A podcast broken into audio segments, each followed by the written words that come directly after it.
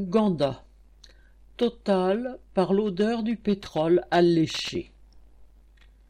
Le 12 avril, Total a signé avec un pétrolier chinois et les États d'Ouganda et de Tanzanie un accord lançant un gigantesque projet de forage au milieu d'un parc naturel en Ouganda, dans la région protégée des Grands Lacs.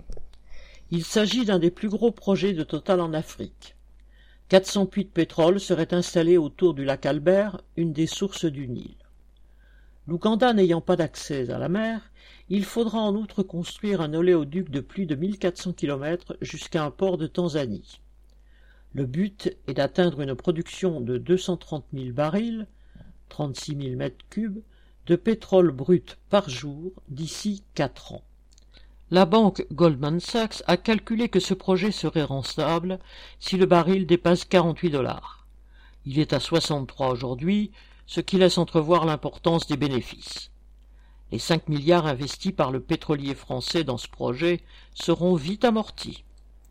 Total promet des retombées favorisant le développement de ces pays pauvres et jure, la main sur le cœur, qu'il respectera l'environnement et les populations locales.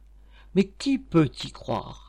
Des ONG comme les Amis de la Terre ou Survie ont dénoncé les intimidations, les pressions sur les habitants pour qu'ils cèdent leurs terres.